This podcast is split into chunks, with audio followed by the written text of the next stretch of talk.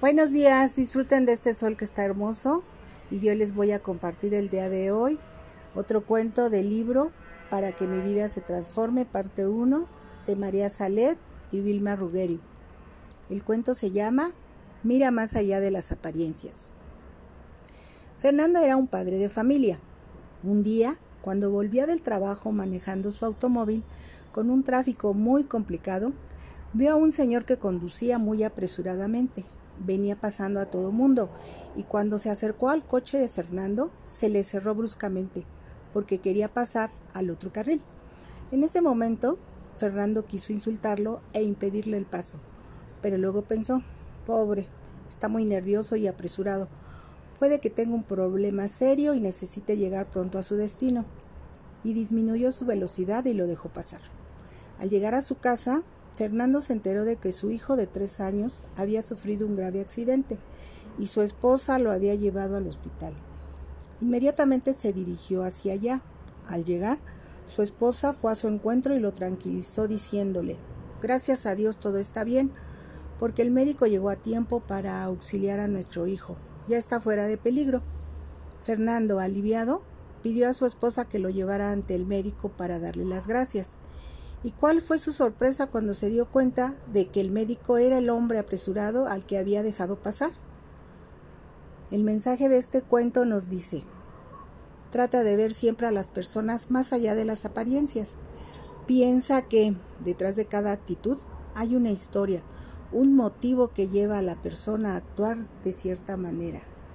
Se los dejo para que lo reflexionen. Saludos, adiós. Buenas y lluviosas tardes. El día de hoy les quiero compartir otro cuento del libro Para que mi vida se transforme, parte 1 de las autoras María Salet y Vilma Ruggeri. El cuento de hoy se llama No esperes que la ayuda venga de fuera, haz las cosas por ti mismo. Un caballo cayó al fondo de un pozo. Su dueño, un hacendado, viendo la imposibilidad de sacarlo, ordenó a los empleados que lanzaran tierra al pozo para enterrar al caballo y acabar pronto con su sufrimiento. Así se hizo. Los empleados comenzaron a echar tierra al hoyo para cubrir al caballo, pero a medida que la tierra caía en su lomo, el animal se sacudía y la tierra que se iba acumulando en el fondo le ayudaba a subir, hasta que finalmente pudo salir. Al enterarse del caso, el hacendado se sintió muy satisfecho el caballo vivió muchos años más en su compañía.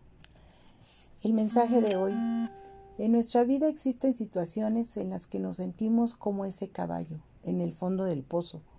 Todo depende de que no nos dejemos vencer y de que luchemos para salir de la dificultad.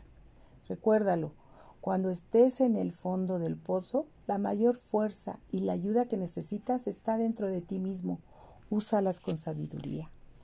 Espero les haya gustado este cuento y lo disfruten. Nos vemos mañana o nos escuchamos mañana. Buenas y lluviosas tardes. El día de hoy les quiero compartir otro cuento del libro Para que mi vida se transforme, parte 1 de las autoras María Salet y Vilma Ruggeri. El cuento de hoy se llama No esperes que la ayuda venga de fuera, haz las cosas por ti mismo. Un caballo cayó al fondo de un pozo. Su dueño, un hacendado, viendo la imposibilidad de sacarlo, ordenó a los empleados que lanzaran tierra al pozo para enterrar al caballo y acabar pronto con su sufrimiento. Así se hizo. Los empleados comenzaron a echar tierra al hoyo para cubrir al caballo, pero a medida que la tierra caía en su lomo, el animal se sacudía y la tierra que se iba acumulando en el fondo le ayudaba a subir hasta que finalmente pudo salir. Al enterarse del caso, el hacendado se sintió muy satisfecho. El caballo vivió muchos años más en su compañía. El mensaje de hoy. En nuestra vida existen situaciones en las que nos sentimos como ese caballo, en el fondo del pozo. Todo depende de que no nos dejemos vencer y de que luchemos para salir de la dificultad. Recuérdalo, cuando estés en el fondo del pozo, la mayor fuerza y la ayuda que necesitas está dentro de ti mismo. Úsalas con sabiduría. Espero les haya gustado este cuento y lo disfruten. Nos vemos mañana o nos escuchamos mañana.